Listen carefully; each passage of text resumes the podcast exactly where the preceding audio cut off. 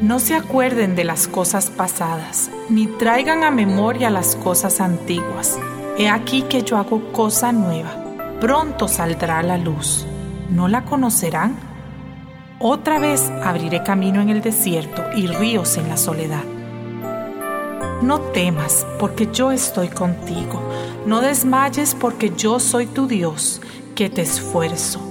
Siempre te ayudaré, siempre te sustentaré con la diestra de mi justicia.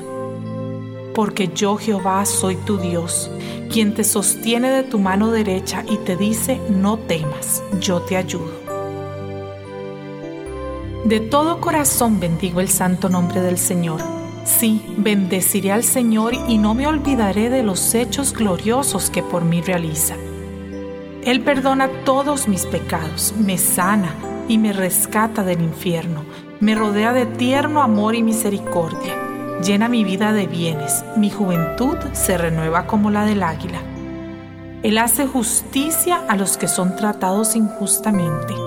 Él es misericordioso, tierno para quienes no lo merecen es lento para enojarse y lleno de bondad y amor.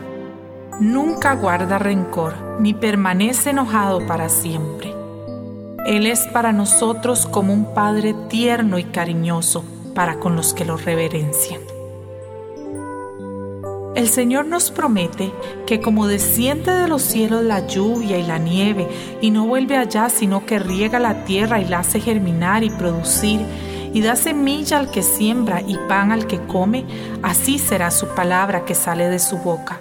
No volverá a mí vacía, sino que hará lo que yo quiero y será prosperada en aquello para que la envíe.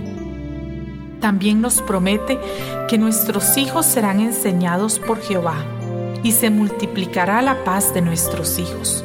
Con justicia serán adornados, estarán lejos de opresión porque no temerán, y de temor porque no se acercará a ellos. Pero clamaron a Jehová en su angustia y los libró de sus aflicciones. Envió su palabra y los sanó y los libró de su ruina.